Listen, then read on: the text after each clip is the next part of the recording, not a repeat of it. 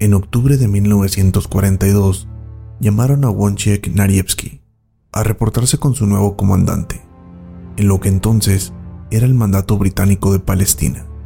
Al llegar, se llevó una gran sorpresa, un oso acostado frente a su carpa. Fue ahí donde comenzó una amistad entre el soldado polaco y el oso Wojciech. El vínculo entre los dos se fortaleció por el hecho de que ambos compartían el mismo nombre. Wojciech en polaco es diminutivo de Wojciech. Wojciech llegó a las filas polacas siendo apenas un cachorro. Este fue vendido por un niño kurdo que lo llevaba en un saco. Los padres de Wojciech posiblemente fueron asesinados por cazadores.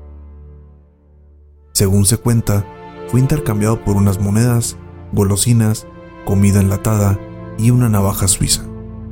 Wojciech estaba en mal estado, pero gracias a que los soldados improvisaron un biberón a partir de una botella de vodka, su salud poco a poco fue mejorando.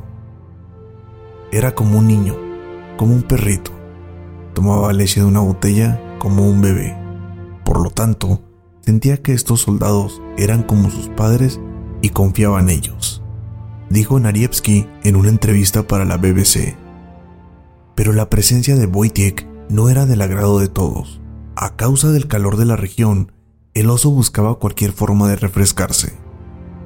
Eso incluía destrozar las provisiones de cerveza, bebida a la que desarrolló una afición, y colarse en las duchas que aprendió a usar por sí mismo, causando un fuerte descontento entre las unidades del campamento, e incluso algunos soldados lo adiestraron para hacer novatadas bastante pesadas a los nuevos reclutas cargándolos cabeza abajo y haciéndoles creer que se los comería.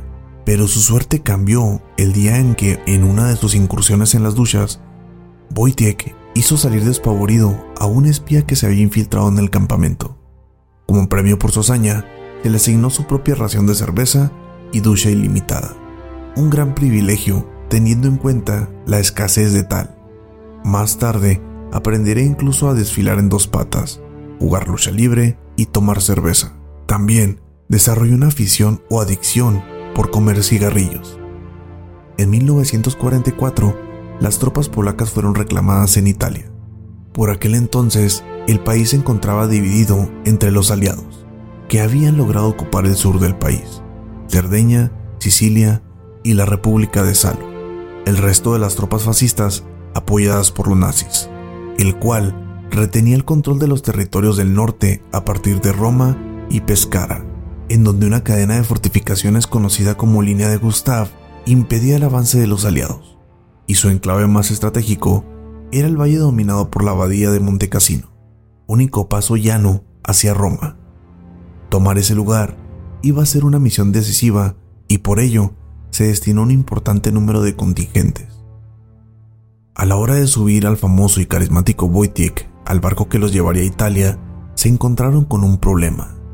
El ejército británico no aceptaba mascotas a bordo, pero los polacos no iban a dejar a su compañero atrás. Así que ingeniosamente lo enlistaron oficialmente como parte de la 22 Compañía de Suministros de Artillería, con su pertinente documentación, rango de soldado raso e incluso su propia paga, uniforme y tienda. Al parecer, el encargado británico de supervisar las tropas consideró que el trámite burocrático estaba resuelto y los dejó embarcar. Según dicen, le dio una palmada a Wojciech y le deseó mucha suerte.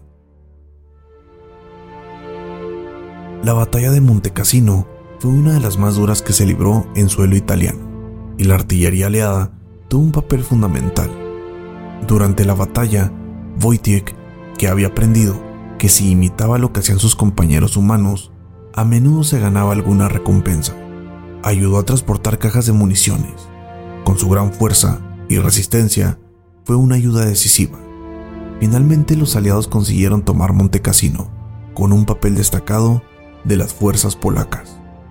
Como reconocimiento al mérito, Wojciech fue ascendido al rango de cabo, y la 22 compañía adoptó como nuevo emblema la insignia de un oso transportando un proyectil. Wojciech siguió ayudando a transportar suministros, hasta la captura de Bolonia en 1945, que terminaría de desmembrar la resistencia fascista en Italia. Al término de la guerra, muchos polacos decidieron no regresar a su país, ahora en el poder soviético, pues no olvidaban que la URSS les había invadido. En vez de esto, muchos de ellos se quedaron en otros países de los bandos aliados, como en Estados Unidos o Reino Unido. Los soldados de la 22 compañía, incluyendo a Wojciech, se trasladaron a Escocia, donde el oso fue acogido como una celebridad en un gran desfile organizado en Glasgow para recibir a los combatientes.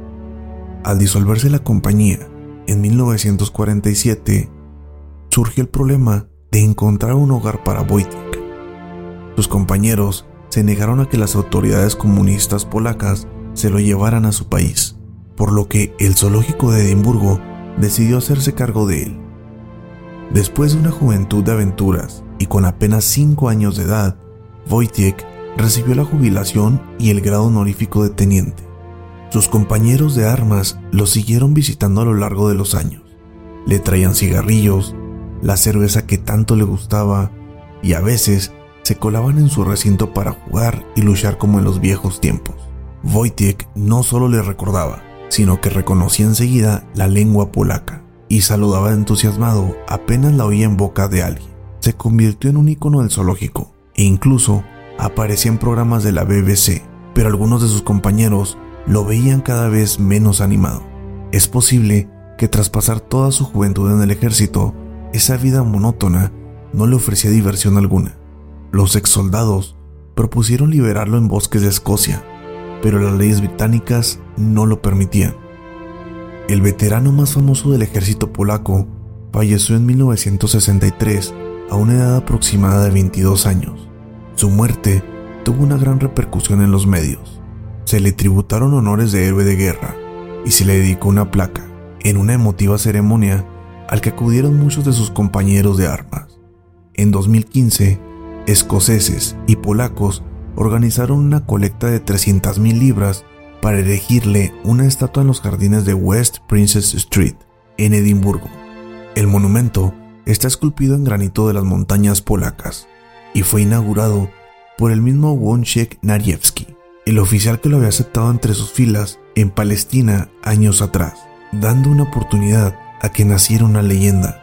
Wojciech no pudo regresar a Polonia dijo entonces, pero permanecerá sobre tierra polaca.